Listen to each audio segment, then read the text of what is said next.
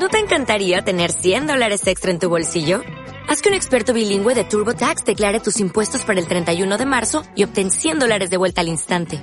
Porque no importa cuáles hayan sido tus logros del año pasado, TurboTax hace que cuenten. Obtén 100 dólares de vuelta y tus impuestos con 100% de precisión. Solo con Intuit TurboTax. Debes declarar para el 31 de marzo. Crédito solo aplicable al costo de la presentación federal con TurboTax Full Service. Oferta sujeta a cambios o cancelación en cualquier momento. vamos a comenzar, Hashem. Esta clase se llama Las tres bases principales del judaísmo. Y obviamente es una preparación para la festividad de Pesach, que nos encontramos ya a menos de un mes de Pesach. Estamos a 18 de, marzo. Pesach va a ser el 14 de abril, Hashem. En menos de un mes vamos a estar sentadas alrededor de la mesa del Seder, cumpliendo con las mitzvot que Hashem nos encomienda en Pesach. Y pensé dar estos tres martes que nos quedan. Son cuatro, pero el último no vamos a dar. De aquí a Pesach para dedicar para llegar a Pesach con más preparación. Toda la Torah es importante y necesaria para acercarse a Shem. Pero hay un libro que se llama Sefer Karim, el libro de los principios. Ahí trae que aunque toda la Torah es importante y toda la Torah te acerca a Shem, hay tres mitzvot o conceptos, vamos a llamarle, que son las tres bases del judaísmo. ¿Quién me puede decir cuáles son las tres bases? Así como en todo hay lo que es básico y lo que es menos básico. ¿Cuáles serían, según el criterio de ustedes, las tres bases del judaísmo? Escucho opiniones. ¿Qué opinan? ¿Qué sería básico en el judaísmo? ¿O todo es básico? De una vez les digo, hay tres bases, una pista. ¿Qué opinan ¿cuáles serían las tres bases? ¿No hay opinión? ¿Eh? Emuná sería uno. ¿Emuná en qué? O sea, que existe. ¿Ok? Muy bien, ese es uno. Otra. ¿Eh? Estudio de Torah. ¿Ok? Hay una Mishnah en Pirkei Avot, ¿la conocen? Al Shloshat Barima Olam Omed. A la Torah, a la Bodá ¿La conocen esa? Sobre tres cosas el mundo se sostiene. Estudio de Torah, lo que tú dijiste. Decir tefilá y hacer favores. Pero esas no son las tres bases del judaísmo. Esas son las tres cosas que sostienen al mundo. Quiere decir que si en un segundo pasa en el mundo que nadie está estudiando Torah, en ese mundo Hashem dice, no tiene por qué existir. Por eso constantemente tiene que haber gente estudiando Torah. Constantemente tiene que haber gente rezando. Rezar no es necesariamente abrir un. Hablando con Hashem. Dios, ayúdame. Eso es rezar. Y Gemilut Hasadim es haciendo favores. Esas no son las tres bases del judaísmo. Esas son las tres cosas que sostienen al mundo. ¿Qué opinan ustedes? ¿Qué serían las tres bases del judaísmo? Eh, entonces, es más o menos emuna, se puede decir, esa es una. La existencia, las tradiciones, nuestras costumbres, eh, está, tiene razón, pero está muy extenso el término. ¿Cuáles de ellas? Entonces hay quien dice que las tres bases son Shabbat, Kasher y Tevilá. ¿Han oído? Shabbat, Kasher y Tevilá. Es lo básico. Eso yo tampoco le llamo las tres bases. ¿Saben qué es eso? Después de que yo ya le quiero entrar al judaísmo. Ahora sí que le entro. Esas sí son tres, tres cosas importantes. Pero dice el Sefer Karim que las tres bases son las siguientes. Las mencionaron, la verdad. significa los cimientos. O sea, lo que es Shabbat, Kasher y Tevilá es lo mínimo necesario para poderse llamar un judío observante. La palabra religioso no me gusta porque está tan comercializada que hay veces creemos que un religioso es aquel que tiene una cierta vestimenta. Y en realidad, si se comporta mal con los demás y hace trampa en los negocios, no es religioso. Y si se enoja, no, porque la religión dice que no lo hagas. Entonces, religioso es el que practica la religión. Entonces, vamos a decir observante. Por ejemplo, si tú quieres, Bezrat Hashem, buscar algún muchacho que sea observante para poder llevar tu casa según la Torah. el requerimiento mínimo necesario es Shabbat, kosher y tevilá. Que en una casa se separen mientras la mujer tenga su periodo y después de los siete días que dice la Torah, que se meta la tevilá y otra vez se va renovando el matrimonio mes con mes. Eso es como mínimo necesario, pero no son todavía las tres bases. Eso es cuando el judaísmo ya lo decidí practicar. Yo, niñas, estoy hablando de tres cimientos. Existen cimentaciones para construir un edificio. Si no tengo cimientos, el edificio se cae. Hay tres cosas que si no las tienes, este edificio llamado judaísmo se viene para abajo. ¿Cuáles? Tres. Existencia de Hashem, lo que tú mencionaste. Saber que Dios existe. Dos. Ashgahat Hashem, saber que Dios supervisa. Es diferente que existe que supervisa. Porque puede existir y no supervisa todas mis acciones y todos mis pensamientos y todo lo que yo hablo. No. No, Ashgahat Hashem, ¿qué significa? Que Dios supervisa. Y número tres, lo que usted mencionó, pero más Torah Minashamayim, que la Torah fue escrita por Dios. Son tres bases. De ellas ya puedo partir a empezar a cumplir. Voy a explicar. Existencia de Hashem estar 100% segura que Dios existe. ¿Ustedes por qué creen en Dios? ¿Por fe o por lógica? ¿Fe? ¿No tiene lógica? Yo digo que la fe es válida cuando estoy 100% seguro de algo. Ahí yo ya tengo fe, que Dios hace todo por mi bien. Pero tú tienes que estar segura al 100% por lógica. Porque es ilógico que algo se haya creado solo. Yo tengo fe que hubo un arquitecto para este CNIS no, no tengo fe, es lógico. Oye, pero no lo veo, no porque no lo veo, no, no pudo haberse hecho solo, aquí se ve que hay una planeación. Cuando veo una planeación, entonces es lógico que hubo alguien que planeó. No existe planeación sin algún planeador. ¿Están de acuerdo? Estoy hablando lógica. Entonces, tú tienes que creer en Hashem por lógica y después tener fe en Él, que todo lo que haces por tu bien y te cuida. Pero primero tienes que usar la lógica. Porque si, no es, si yo no creo que existe un Dios, entonces no hay nada que me comprometa. No hay Dios. Si no hay Dios, pues hago lo que quiero. Entonces es lógico que hay un creador o no. Es ilógico pensar que se creó todo solo. Hay gente que dice, compruébame que existe Dios. Yo sé qué le contesto. Compruébame que no. Lo lógico es que sí. Si tú quieres decir un disparate que se creó solo, el que tiene que comprobar serás tú, no yo. Si yo digo que esto alguien lo creó y tú dices, no, yo creo que se creó solo, ¿quién tiene que comprobar su teoría? El que dice que no, pero el que dice que sí, pues cuando nos dicen, no, es que compruébame que existe Dios, no, tú tienes que comprobar que no existe. Lo lógico es que existe. Porque todo fue creado por un creador. Y hay gente que dijo, oye, ¿quién dijo que es Dios? A lo mejor es otro. Llámale como quieras. Pero existe un creador de todo esto. No le llames Dios, llámale creador. Ahora hay gente que pregunta, ¿y quién creó a Dios? ¿Qué le contestas? Por lógica, no por fe, ¿eh? sin judaísmo, lógica. ¿Quién creó a Dios? ¿Tienen una respuesta lógica a esa pregunta? Nadie.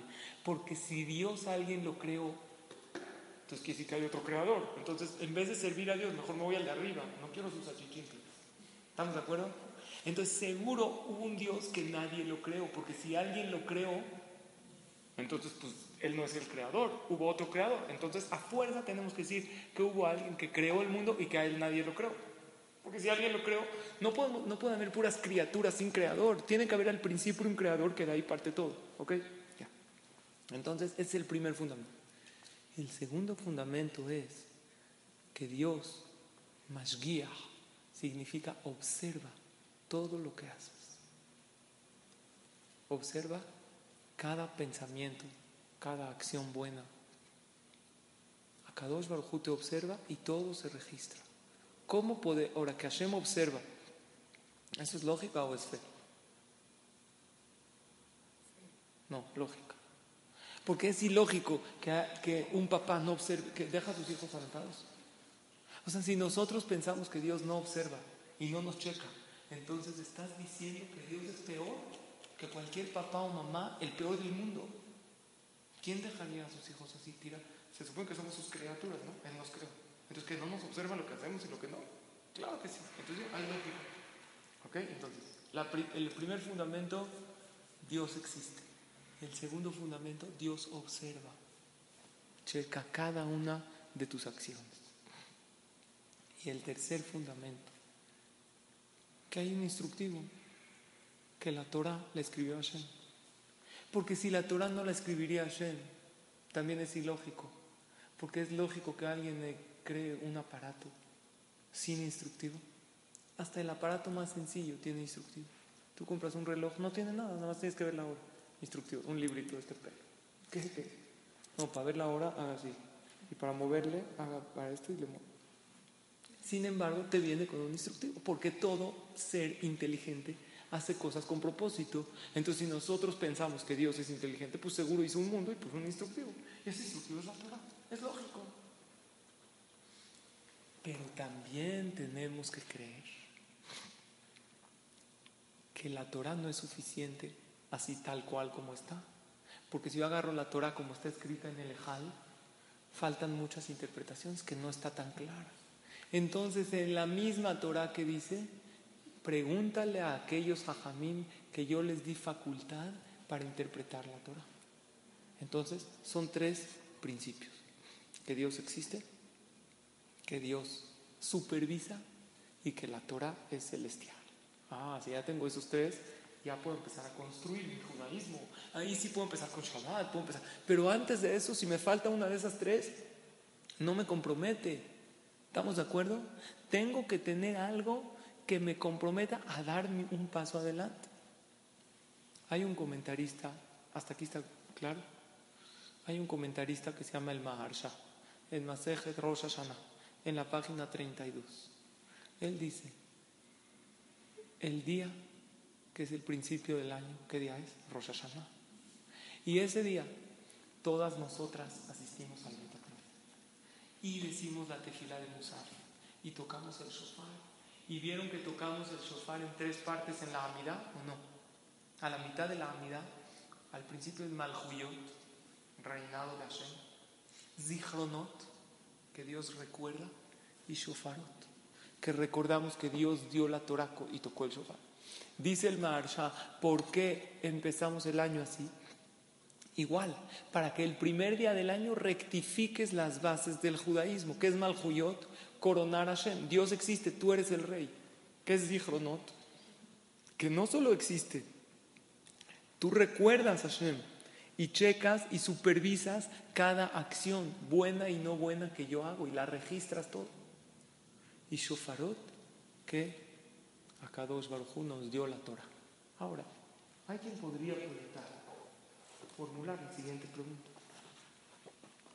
¿Hace, ¿Hace cuánto se dio la Torah? ¿Quién sabe? Ahorita estamos en el año 5774 de la creación. ¿La Torah en qué año se dio? 2448. ¿Hace cuántos años? Hagan la cuenta rápido. ¿Eh? ¿Alguien sabe rápido hacer la cuenta? Saquen sus calculadoras. 5.774 menos 2.448. ¿Cuánto es? Como 3.000 qué? La verdad no sé cuánto. Díganme cuánto es. ¿3.200 qué? La pregunta es la siguiente. Nadie me dijo el resultado. ¿3.000 qué? Después de 3.300 años, ¿tú no crees que la Torah, después de tantos años, sufrió cambios? No puede ser que no. Es como después de 3.300 años una escrita por otra, por otra, por otra, ¿cómo puede ser que no tuvo cambios? Y si tuvo cambios, pues todo cambia. Entonces ya no puedo apoyarme en esta Torah. Entonces este libro trae esta pregunta. Es un libro de un jajam contemporáneo que yo lo conozco. Un jajam que hizo Teshuvah y acerca a muchos Yehudim al judaísmo. Y aquí trae preguntas principales que gente que está comenzando, hay veces se preguntan. Y él pregunta así, ¿quién dijo que el Sefer Torah que tenemos hoy en día no tiene cambios? Entonces él dice lo siguiente. Se los voy a leer casi literal, voy a ir traduciendo directamente. El Sefer Torah se escribe a mano y no lo pueden escribir de memoria. El sofer que escribe el Sefer Torah lo tiene que copiar de otro Sefer Torah, letra por letra. Cada letra es escrita por un sofer, por un escriba. Pero cuando alguien copia algo a mano, pues tiene un gran margen de error. ¿Estamos de acuerdo o no? Hay una estadística que si lo copias perfectamente, te equivocas una de cada mil letras. El ser humano tiene errores. Entonces, una de cada mil letras es normal estadísticamente cuando copias algo a mano. Una de cada mil letras se te va. Ahora, el Sefer Torah tiene más de 300 mil letras. Entonces, ¿qué porcentaje de error tenemos en un Sefer Torah normal? 300. Pero si es un Sefer perfecto. Entonces, 300 errores en un Sefer Torah. Solamente en 10 generaciones que nos los pasamos de uno a otro, ya habrían 3.000 errores. Si eso sucedió, entonces deberíamos de ver miles de Sefer Torah diferentes si realmente sucedió este error. Dice Leabdil, salvando las distancias, ¿cuántas versiones del Nuevo Testamento hay? Que se escribió mucho después del Sefer Torah. Más de 1500 versiones del Nuevo Testamento. Más. Y eso que no se escribe a mano, se imprime. Entonces, en el Sefer Torah que se hace 3300 años, ¿cuántos textos, cuántas versiones de Sefer Torah deberían de haber? Miles. Sin embargo, todos los Sefer Torah en cualquier lugar del mundo, tú los checas, son igualitos, letra por letra. 3300 años no se perdió una sola letra del Sefer Torah. De hecho, si falta una letra, Pasul. ¿Qué es pasul? Inválido para leer, no sirve. Entonces hay que checar. ¿Qué fue lo que el pueblo de Israel cuidó? Que logró que todos los cifre Torah con un margen de error tan grande no haya ni una sola letra de diferencia. Y no solo eso, los arqueólogos han encontrado cifre Torah viejísimos, igualitos. Y Eudim de diferentes lugares. Vienen de cada uno de Europa, otro tú vas, el Sefer está idéntico. ¿Qué fue lo que el pueblo de Israel hizo? Número uno, que hay una obligación de que el Sefer esté letra por letra. Antes de leerlo, hay que checarlo letra por letra. Entonces hay una mitzvah que si hay una letra de más o menos, el Sefer Torah se hace pasul, ya no se puede. Y hay alguien que lo checa cada semana, aparte del Sefer todos los que rezan en el Finit oyen la perasha con un humash. Y si el Baal se equivoca, no en una palabra, en una letra, al leerlo, lo regresan a y este sefer se hace inválido para leerlo. En el momento que se lee la Torah en el Beta Knesset, el Hazán lo lee en voz alta y cualquier pequeño error, todo ocurre. Entonces, si no sería un escrito divino, no sería tanto el cuidado de no omitir y no aumentar la letra. ¿Por qué? Porque pues, es escrito por un ser humano. ¿Cómo puede ser que un pueblo entero, por miles de años, millones de personas, hemos cuidado un escrito que no tiene ni una letra de más ni de menos desde que nos llegaron hasta hoy? Eso comprueba que es un escrito divino. Porque si fuera un escrito por un ser humano, nunca se cuidaría su legitimidad hasta tal punto. ¿Está claro? Eso es algo que nos comprueba que la Torah es de Akadosh Baruj y este es el tercer fundamento. Ahora, si una persona no sabe una de estas tres, o que Dios existe, o que Dios supervisa, o que la Torah es de Hashem, no puede acatar lo que la Torah dice. ¿Por qué voy a hacer o dejar de hacer algo? A lo mejor Dios no existe, o a lo mejor existe pero no supervisa. Si no supervisa, ¿por qué lo tengo que hacer?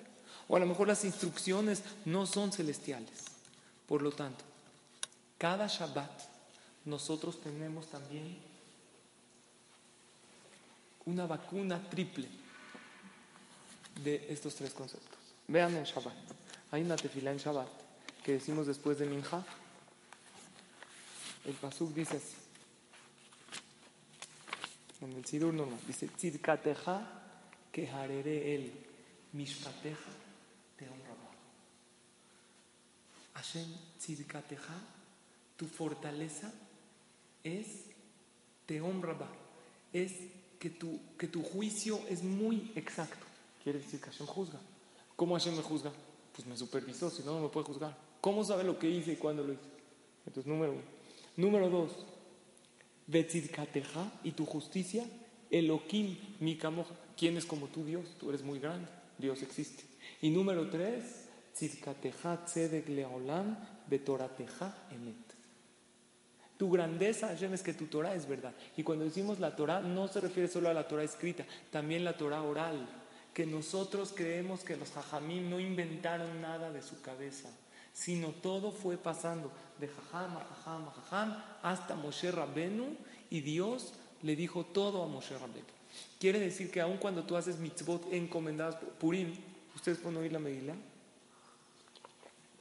En la Torah no dice que hay que oír la Megillah en Purim. Ni que hay que echar relajo, ni que disfrazarse, ni chupar, nada de eso. Entonces, ¿por qué? Porque los hajamim nos encomendaron. ¿Y quién le dijo a los hajamim? Pues los hajamim de la Gemara, me voy hasta atrás, hasta atrás, hasta que Moshe Rabbenu le dijo a Kadosh Baruch. ¿Ok? Otra. Entonces, cada Shabbat tenemos estos tres fundamentos. Y también cada vez que decimos el Shema, ustedes dicen el Shema antes de dormir. Primer pasuk, Shema Israel, Hashem Eloquenu, Hashem Echad. Shema Israel, escucha Israel. Hashem es nuestro Dios y Hashem es uno. Yo tengo una pregunta, ¿quién dijo que es uno? A lo mejor hay dos. ¿Por qué ustedes creen que es uno? ¿Por lógica o por fe? ¿Eh? Por lógica. Ya se saben. ¿Por qué es lógico que nada más haya uno? Muy fácil. Porque si hay dos creadores, dos todopoderosos, es imposible que dos sean todopoderosos. Porque imagínate que este es todopoderoso y este también. Este podría limitar a este. Si me dices que sí, entonces este ya no es todopoderoso.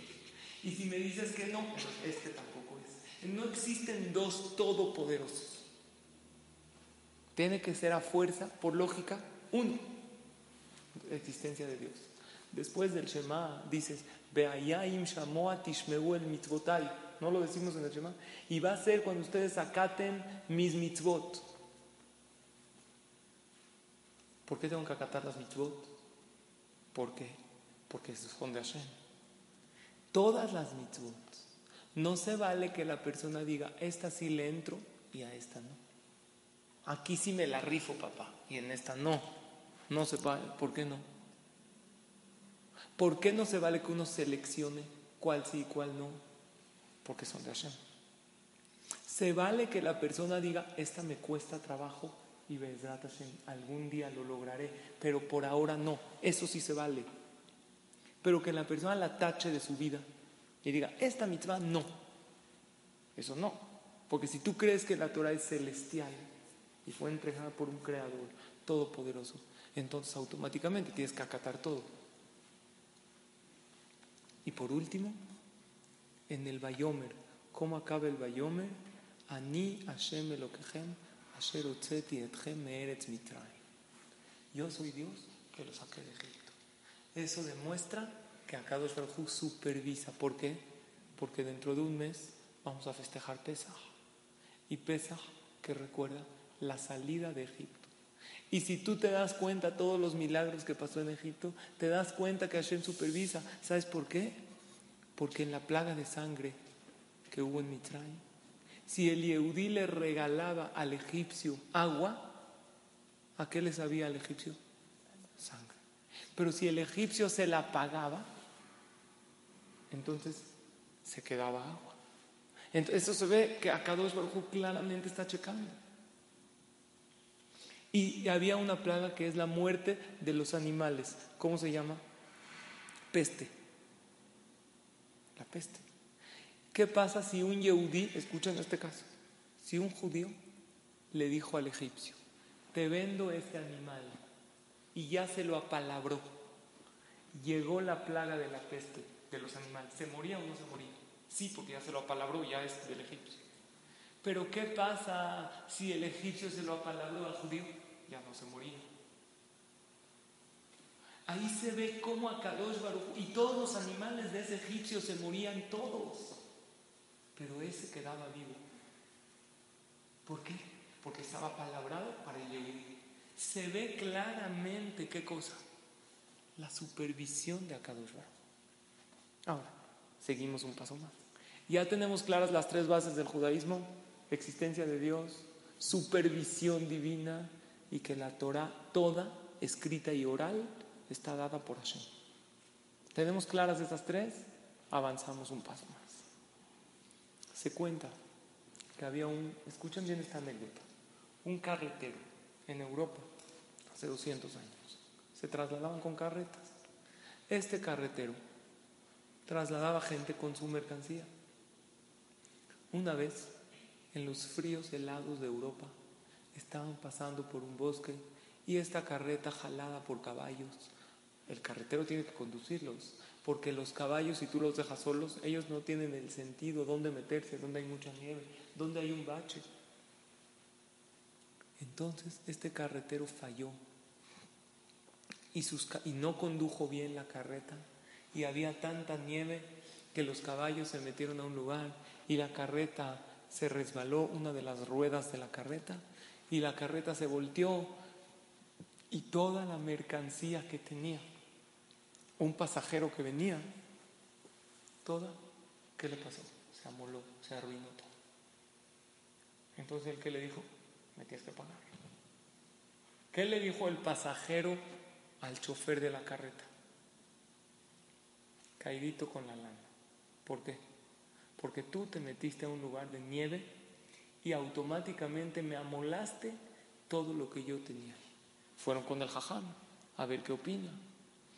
Entonces fueron con el jajam y el jajam le dice, ¿sí en qué los puedo servir?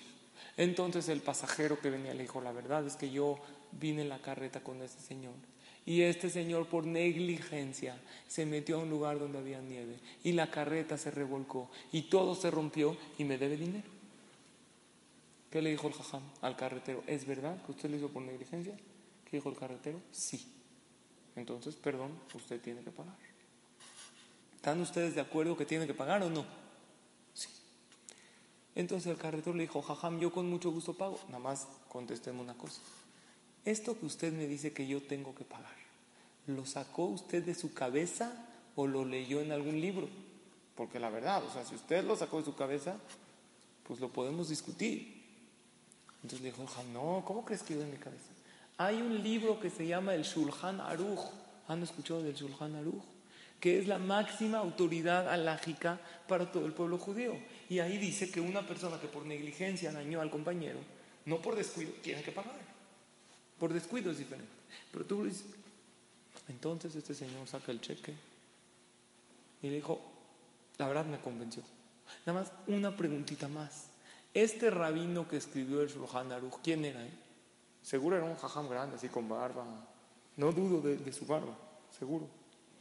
Pero usted tiene que saber que, como dicen, la barbacoa no es todo. Eso no crece gratis, la barba. Yo quiero saber de dónde él lo sacó. ¿Lo sacó de su cabeza o lo leyó en algún libro?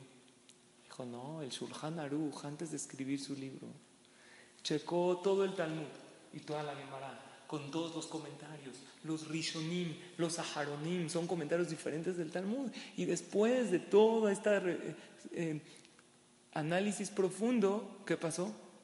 Sacó su salajot. Entonces ya empezó a firmar el cheque. Dijo, nada más tengo una pregunta más.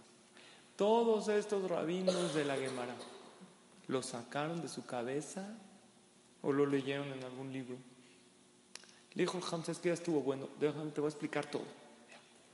En el 6 de Sivan, en el año 2448, Hashem le entregó la Torah a Moshe y le explicó todos los comentarios que no están escritos en la Torah.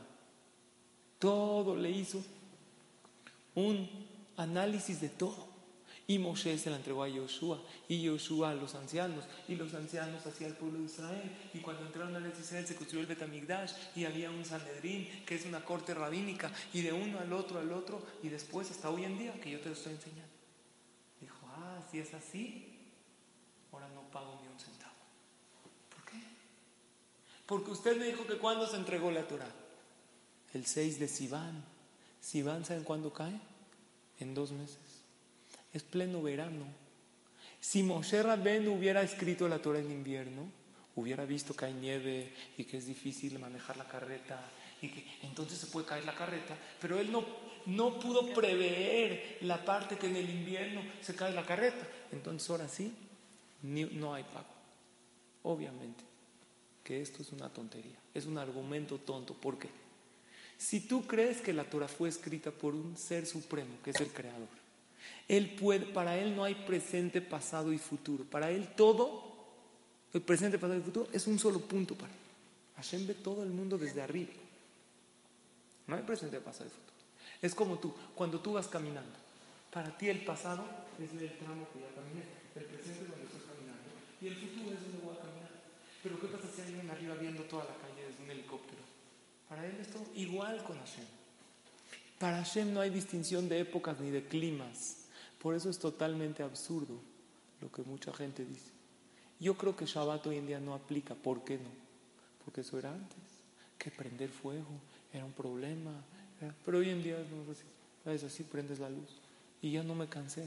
¿Tú crees que si, si eso es verdad, entonces te estás contradiciendo? Porque si tú crees que la Torah es de un creador que puede prever todo, él no podía prever que las épocas iban a cambiar. Y él no podía ver que en un futuro ya esto no iba a aplicar. Entonces, obviamente que es un argumento que no tiene sentido. Dice el Tur en Simán 242, en el capítulo, dice la Gemara. Shabbat. Todo el que cuida Shabbat correctamente Afilu obeda abodazara nos mojalimlo al Aunque haga abodazara, aunque se posterne a un ídolo, como una generación que todos eran idólatras, Dios le perdona todos los pecados. Si cuida Shabbat. Entonces preguntan los comentaristas, lo pregunta el Taz, que es un comentarista, no entiendo, nada más por cumplir Shabbat Dios le perdona todos los pecados. Contesta el Bet Yosef, que es el comentarista del Taz, de, Tur, dice sí, porque Shabbat es una vacuna otra vez, triple de esos tres conceptos. Cuando tú respetas Shabbat, repasas, número uno, Dios creó el mundo en seis días. Y el séptimo ya no lo creó. Entonces crees que hay un Dios. Y número dos, Akadosh Baruj supervisa. Porque si Dios no supervisa, pues puedo hacer lo que quiera en Shabbat. No, Dios me dijo cuida Shabbat. Y quiere decir que en pleno año 2014 Dios está supervisándome a ver cómo lo estoy haciendo. Y número tres, estoy comprobando que la Torah es celestial. ¿Por qué? Porque estoy cumpliendo exactamente y cabalmente como los jajamim me están diciendo. Quiere decir ustedes vean algo increíble. La Torah, Shabbat, lo resume muchísimo. Nunca dice la Torah que no se puede separar, no dice que no se puede cocinar, no dice que no se puede cargar en la calle, no dice que no se puede arrancar una planta, no dice. ¿Saben qué dice la Torah? Tres palabras. Lo hace melaja. Es No hagas trabajos. No dice que no me puedo subir en el elevador y que no me puedo ir en coche. Pero cuando yo lo cumplo cabalmente, estoy demostrando que la interpretación de los jajamín también fue dada por Hashem. Entonces, esto manifiesta la fe en la Torah oral. El Jafetz Haim dice el siguiente ejemplo. Por eso el Shabbat ahora sí, después de que tienen las tres bases, se habla del Shabbat, del kosher y de la Tevilá. Son básicas. Pero el Shabbat es un ejercicio de esas tres cosas. Y el Jafetz Haim dice lo siguiente: ¿Qué pasa si tú ves una tienda de zapatos? Y esa tienda tiene el letrero afuera, zapatería X. Y está cerrada. ¿Qué piensas? Sí es una zapatería, pero a lo mejor está en remodelación, están arreglando, ¿no? Porque ahí dice zapatería. Pero ¿qué pasa si tú ves una tienda de zapatos que de repente ya no tiene el letrero zapatería, pero la ves abierta vendiendo zapatos? ¿Qué piensas? Ahorita están vendiendo, al parecer ya van a cerrar, porque quitaron el letrero. Y están vendiendo el último inventario. ¿No? Así piensas, porque, ¿por qué quitaron el letrero? Si quitaron el letrero, aunque la vea abierta la tienda, algo me dice que esta tienda no va a continuar. Lo mismo sucede con el Yehudi. Hashem nos puso al Yehudi un letrero. ¿Cuál es ese letrero? Shabbat.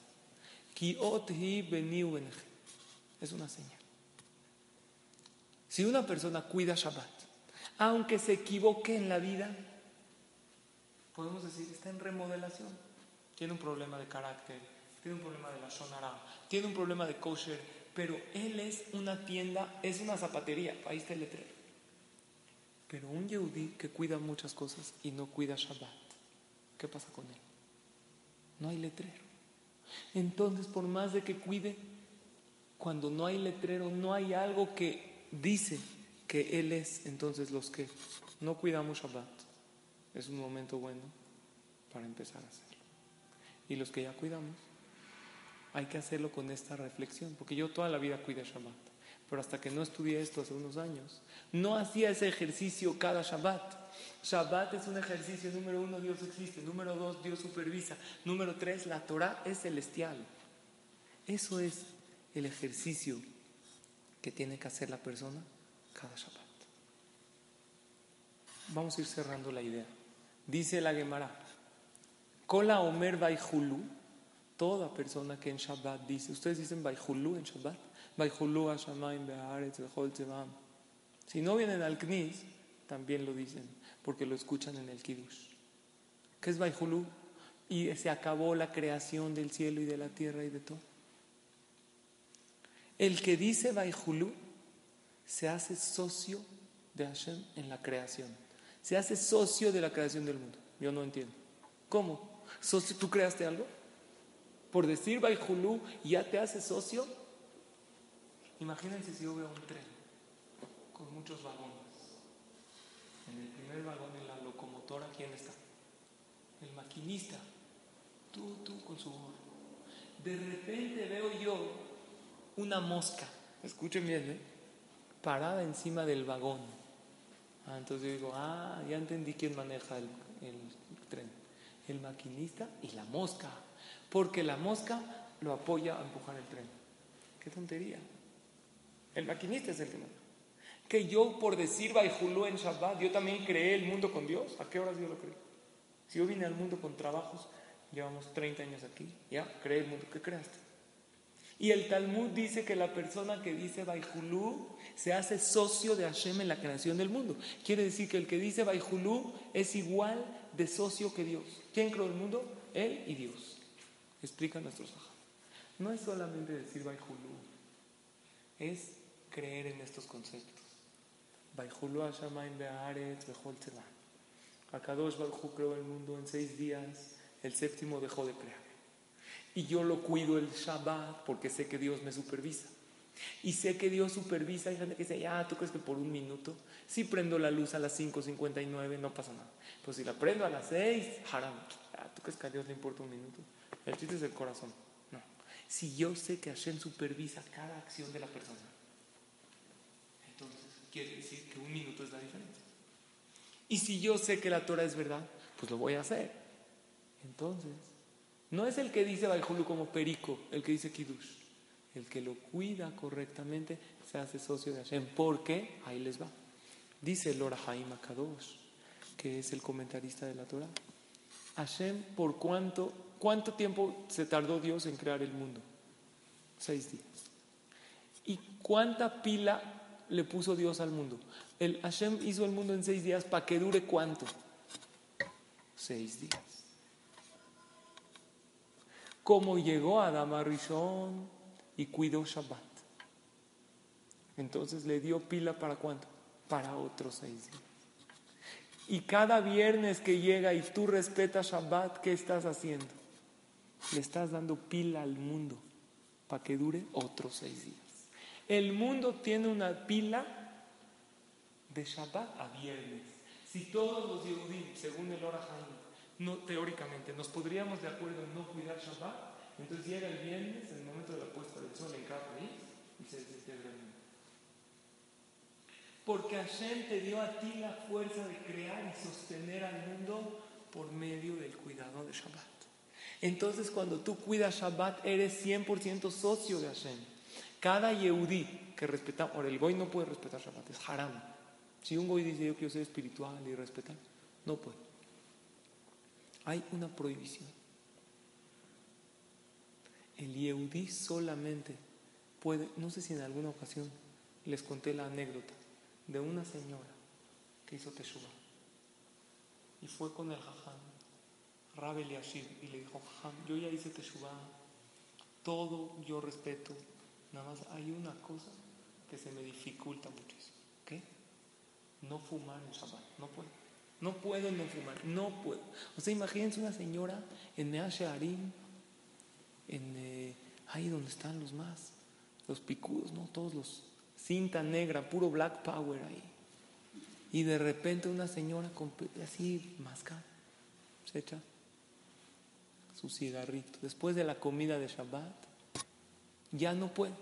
Como dice el Pasuk, después de un buen taco, un buen tabaco. Es todo. No puede, no puede, necesita fumar. Entonces le dijo al jajam, está muy raro, ¿cómo puede ser que yo ya hice teshuva de todo? Ya soy kosher, y Shabbat lo cumplo al 100%, pero hay algo que a las 2, 3 de la tarde, algo me impulsa y tengo que ir a fumar. Dijo, no, pues prueba, no se escóndelos en un lugar los. Ya lo hice, jaja. Pero a la mitad de Shabbat es como un adicto a las drogas. Aunque sabe que, que es malo para él, ¿cuántas veces han encontrado a drogadictos? Rompen el vidrio y viene la policía, la alarma. ¿Cómo? Si sabe. No piensa en ese momento. Es lo que a mí me pasa. Entonces le dijo el jajam, entonces un consejo que te puedo dar es, quítalos de tu casa, sácalos, fúmatelos todos antes de Shabbat. Échate ocho al con uno prendes el otro. Y ya después en Shabbat, no tengas cigarros en tu casa. Antes de Shabbat, la señora fumó y ya, no había cigarros se acabó. A la una de la tarde dijo, ojo, ya no tengo ganas. Este Shabbat sí lo voy a cumplir bien. Acaba la comida, ya no aguanta las ganas de fumar. Pero no hay cigarros, ¿dónde vas a sacar cigarros? En Mea Shearim, en un lugar ultra ortodoxo de Jerusalén. Entonces sale a la calle y ve a un goy, a un árabe que es el basurero, que recoge la basura. Pero como si ustedes judías, ya no aguanto lo que quieras por ese cigarro, nada más ahorita no te puedo pagar porque es Shabbat.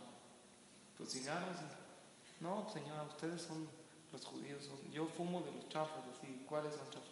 Delicados, así de sin filtro. Seguro ustedes fuman Marlboro Light, de menta, yo, no, yo tengo de los baratos. Lo que sea, ya no aguanto por un cigarro, por favor. En eso se echa su cigarro y le remuerde la conciencia durísimo. ¿Cómo puede ser? ¿Para qué lo hice? Va con el jajam, dijo, aquí hay algo raro. Hay que checar si a lo mejor su ascendencia no tiene una abuelita o tatarabuelita que es goy. ¿Por qué?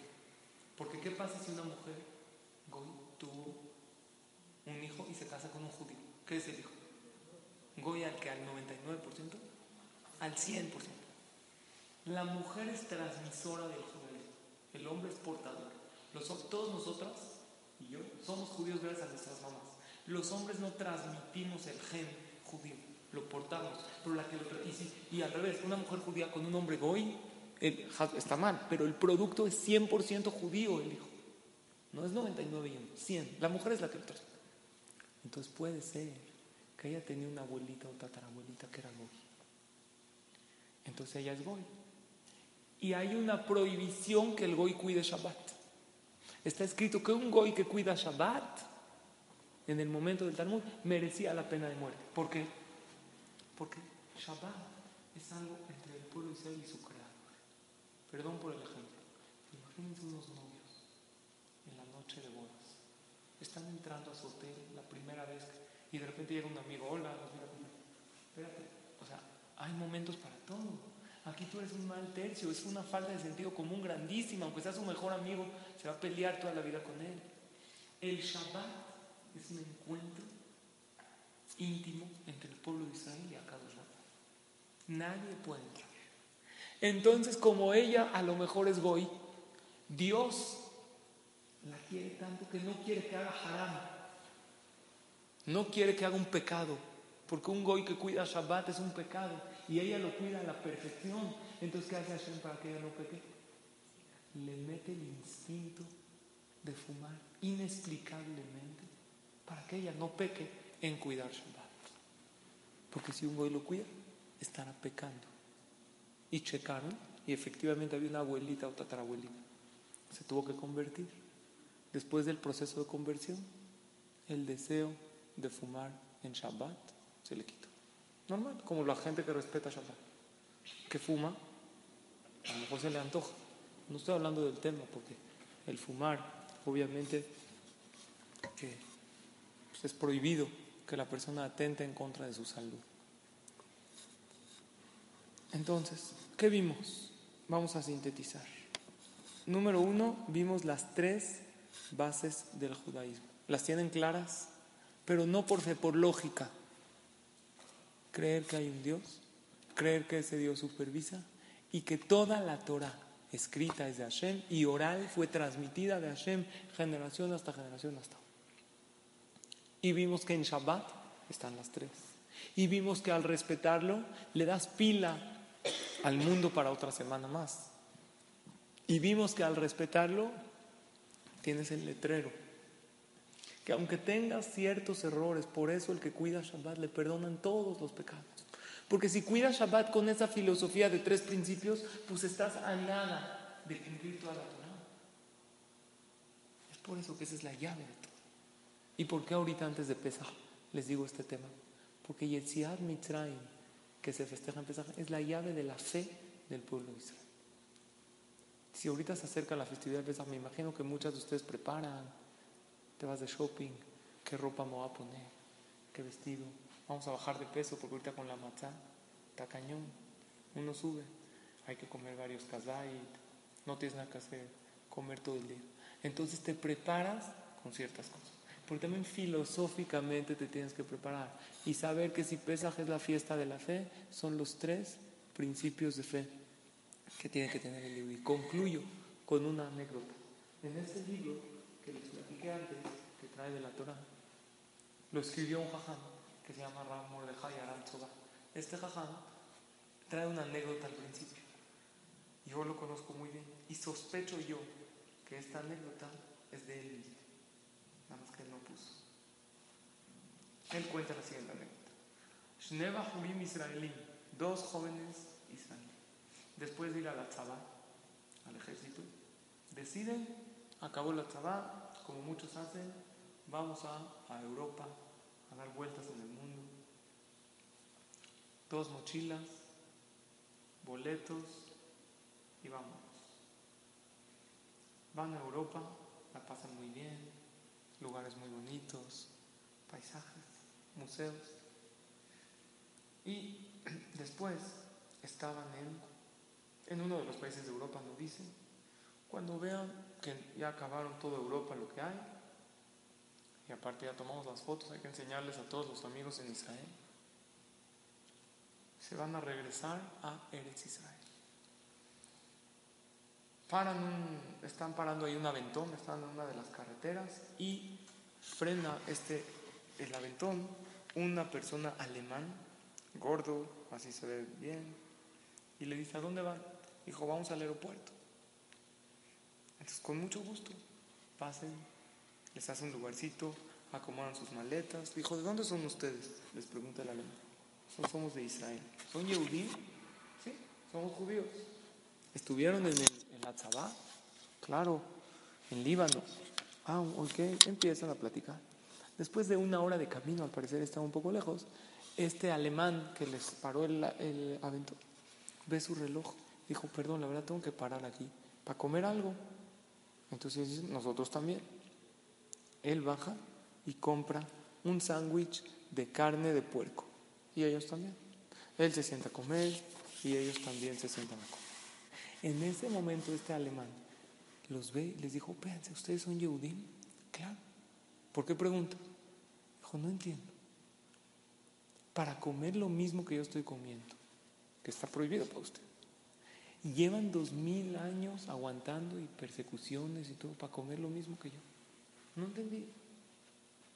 Los persiguen el nazismo, hay neonazismo, todas las persecuciones de la historia, para estar en este momento y comer lo mismo que yo. Esto era la pregunta que les hizo. Estos dos jóvenes, uno de los dos no le importó la pregunta. Sí, como lo mismo que. ¿Por qué los quemaron? No sé, mis abuelitos, historias de antes. Ahorita hay que aprovechar. Y el otro, esta pregunta no lo dejó dormir. Dijo, no puede ser. Por algo somos señalados toda la historia. No puede ser que yo esté igual que él por algo que mis abuelitos dieron su vida. De repente yo tiré todo. Y el otro joven decidió estudiar, investigar su judaísmo desde cero, desde lo que estudiamos hoy, desde la existencia de Dios, si realmente existe o no, desde la supervisación de Hashem y si la Torah es verdad. Y si es, adelante. Y esta persona se hizo el jajam, que ya sacó varios libros, hizo mucha gente en Teshuvah. Pero tenemos que partir del punto que tenemos estas tres bases. Ahora, después de que ya tenemos estas tres bases, quisiera seguir y construir lo que es sobre estas tres bases. Hoy hablé del Shabbat, pero no por el Shabbat en sí, porque el Shabbat nos da la fuerza de tener estas bases en la vida. Y Besrat me gustaría compartir con ustedes la clase que entra, algo más allá, unos pasos más para poder profundizar más en este tema. Eso lo veremos el, el martes que entra. Hasta entonces, Besrat Hashem, que tengan todo lo bueno. Verajá, salud. Gracias por su atención, por su asistencia. Que Hashem las bendiga con todas las verajón de la Torah a cada uno de ustedes. A ustedes, gracias.